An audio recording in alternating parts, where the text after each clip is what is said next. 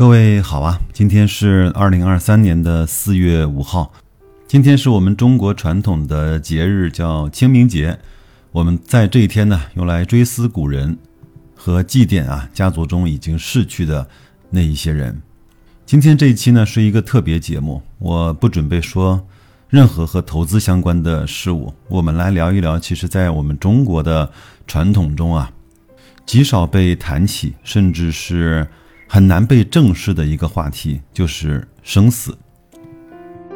我们想想看，人的生命之所以有乐趣，是因为我们都会犯错；人的生命之所以有意义，是因为我们都会死亡。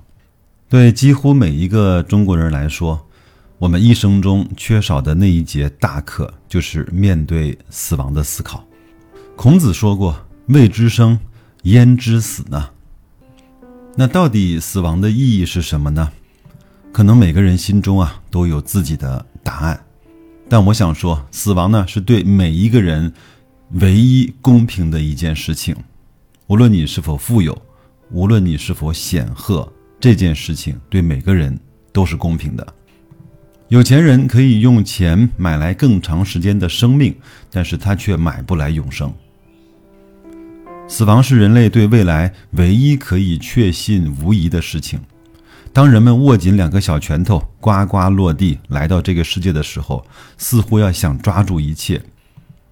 然而，死亡来临的那一刻，你却不得不无奈而痛苦地松开双手，放弃你在人世间一切的财富和名声，赤条条的来，赤条条的走，化作一把残骨灰烬。与此结伴而去的是所有快乐、痛苦、期盼、梦想和所有的爱恨情仇。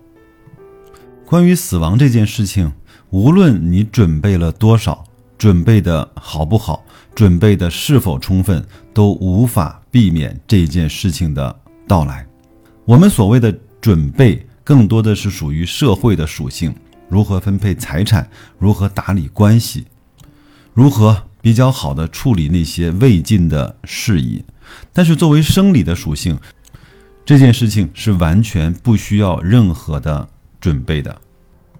萨瓦特尔说：“认识死亡，才能够更好的认识生命。”接下来，我故事中的主人翁对这句话应该有着刻骨铭心的理解。他被美国的《时代周刊》评为影响世界百大的人物。他意气风发地去美国拿奖，回来之后没有几个月，却发现自己得了癌症。他在生病期间发出了这样的感慨：“他说，我赤裸裸地暴露在痛苦的风暴中，再大的影响力，再高的知名度，都帮不了忙。在诊疗期间，在病床上，我什么都不是。”我就是一个随时可能在呼吸之间顿失所有的病人。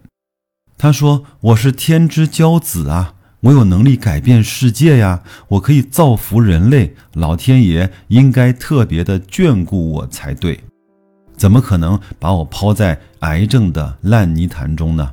跟一群凡夫俗子一样的挣扎求生呢？”他说：“我后来发觉到我的身体病了。”其实我的心理上的疾病更为严重。他清楚地看到追逐名利的人生是肤浅的，为了改变世界的人生是充满压力的。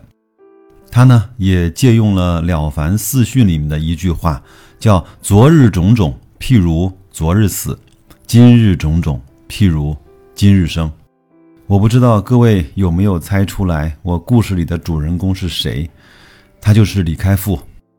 当他意气风发，认为自己可以改变这个世界的时候，他写了一本书，叫《世界因你而不同》。当他得了重病，在死亡线上挣扎徘徊的时候，他又写了一本书，叫《向死而生：我修的死亡学分》。我想这件事情给李开复的意义就是重生，无论是从身体层面，还是从精神层面。所以呢，刚才我才说。他对认识死亡才能够认识生命这句话，应该是有着刻骨铭心的理解。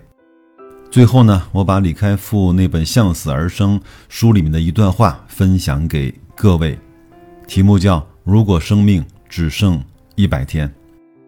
以前我活得太努力了，孜孜不倦，不敢有丝毫的松懈，拼命追求最热烈的掌声。然而，这场大病让我明白，生命最重要的成就，其实是把自己内在独特的本质开发出来。我们应该花更多的时间来挖掘自己内心深处真正想要成为什么样的人，想要做什么样的事儿。否则，努力争取出人头地，唯恐落后，追逐名利的欲望就会像一头野兽一样霸占我们的灵魂，很容易让我们像机器一样的超速运转。有名的还要更有名，有钱的还要更有钱，看不到自己的初心，忘了我们孩童时代最想做的事情是什么。这就是我们这期特别节目。